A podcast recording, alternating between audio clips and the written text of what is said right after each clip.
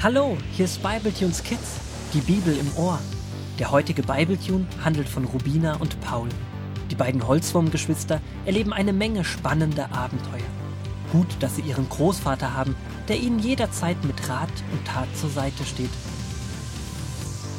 So, auch heute.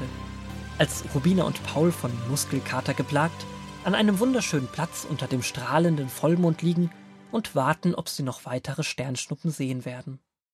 Rubina, es ist so wunderschön an diesem Platz. All diese riesigen Früchte, der Akazienhonig, die von Kräutern erfüllte Luft, der gigantische Sonnenuntergang und jetzt noch diese beeindruckenden Sternschnuppen. Ich komme mir vor wie im Paradies. Nur dass meine Muskeln in jedem Wurmring schmerzen, so dass ich mich fast nicht mehr bewegen kann. Ich weiß gar nicht, wie Großvater diesen anstrengenden Trip geschafft hat.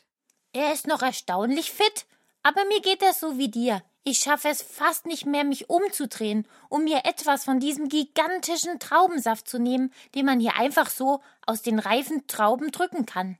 Wir hatten ja schon vorher gewusst, dass diese Tagestour unglaublich anstrengend werden sollte.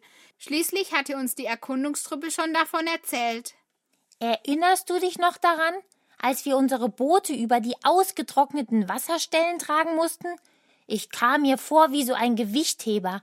Einmal habe ich gesehen, wie Jonathan aus der Menschenfamilie Stamm so schwere Teile, sahen fast wie riesige Knochen aus, in die Luft gestemmt hat. Er hat daraufhin gesagt, dass er noch mehr Muskeln bekommen möchte.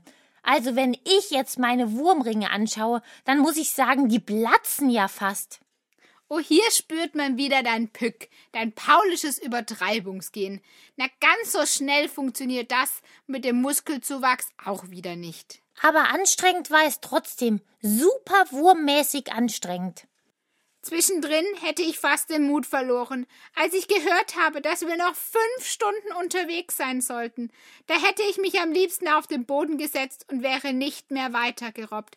Es war so anstrengend. Ja, das ging mir ganz ähnlich. Hätte ich mich nicht an diese unglaubliche Beschreibung des Erkundungstrupps erinnert, wie sie uns von diesem gigantischen Zielort berichtet haben, hätte ich aufgegeben. Aber wenn man weiß, man hat ein gewaltiges Ziel vor Augen, dann nimmt man auch Anstrengungen in Kauf. Kannst du dich noch erinnern, als du an deiner Nussschalen-Zerkleinerungsmaschine gebaut hast? Du hattest den Wettbewerb vor Augen und dafür hat sich die ganze Anstrengung gelohnt. Ja, die anderen Teams, die sich nicht auf diese anstrengende Tour eingelassen haben, sind noch nicht angekommen und werden sicher noch zwei Tage brauchen, da sie den riesigen Umweg über die Bachschlaufe nehmen. Warum sie nicht mit uns aufgebrochen sind, kann ich nicht verstehen. Sie haben doch auch von dem tollen Platz gehört. Wahrscheinlich haben sie sich davon abhalten lassen, als berichtet wurde, dass es eine anstrengende Tagestour werden würde. Irgendwie habe ich das Gefühl, sie haben sich auch gegenseitig angesteckt. Ja, sie haben sich nur noch über die Anstrengungen unterhalten und nicht über das Ziel, und dann haben sie den Mut verloren.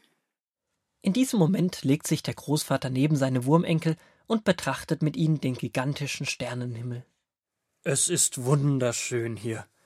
Mir fehlen die Worte. Ist das schon jemals vorgekommen, dass dir die Worte fehlen? Aber gleich fällt dir sicher wieder etwas ein, denn ich habe da noch so eine Frage zur Mose-Geschichte von gestern. Was wird aus Kaleb und Josua? Sie waren die einzigen, die daran festgehalten haben, dass es sich lohnt, in dieses Land einzudringen. Gott hatte es ihnen schließlich versprochen. Und jetzt? Was wird jetzt aus dem Volk Israel?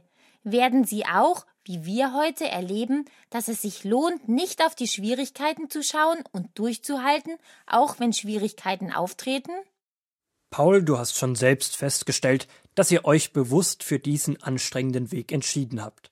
Von den zwölf Kundschaftern hatten nur Josua und Kaleb den Mut, aber die möchte das Volk jetzt nicht mehr haben. Ich habe schon meine Kinderbibel hier liegen. Dann werde ich euch weiter vorlesen. 4. Mose 14, die Verse 11 bis 35. Da sagte der Herr zu Mose: Ich habe schon so viele Wunder für dieses Volk getan, aber es glaubt mir trotzdem nicht. Ich will sie alle vernichten aber aus dir und deinen Nachkommen will ich ein Volk machen, das größer und stärker ist als sie. Mose antwortete Herr, wenn du das tust, dann werden die Ägypter und alle anderen Völker, die von dir gehört haben, sagen Der Herr konnte das Volk nicht in das Land bringen, das er ihnen versprochen hat. Darum hat er sie alle in der Wüste getötet. Bitte vergib doch deinem Volk, denn du bist gut und gnädig und hast ihm schon so oft vergeben.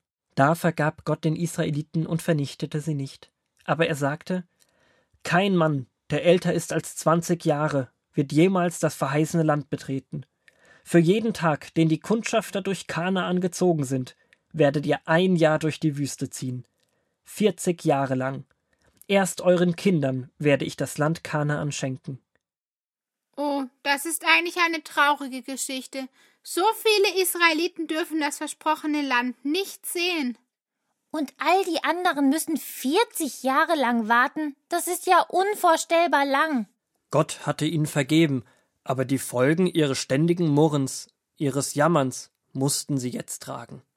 Immer wieder haben sie sich bei Mose beschwert, haben schlecht geredet und sie haben nicht an Gottes Versprechen festgehalten. Sie haben nur auf die Schwierigkeiten gesehen, so wie die anderen Teams gestern, als man ihnen von dem Zielplatz und dem schwierigen Weg erzählt hatte. Sie haben vergessen, was Gott ihnen versprochen hatte.